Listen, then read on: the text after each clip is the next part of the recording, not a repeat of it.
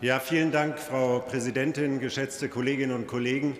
Wir debattieren ja gleich ein Thema, das nicht nur von nationaler Bedeutung und Tragweite ist, sondern ich glaube, wir sind uns einig, auch von internationaler Bedeutung und Tragweite.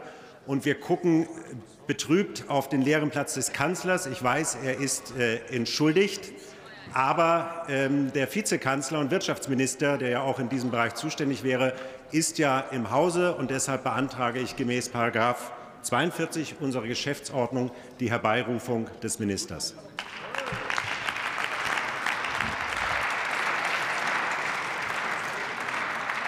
Es hat sich gemeldet der parlamentarische Geschäftsführer der Grünen, Till Steffen. Bitte schön.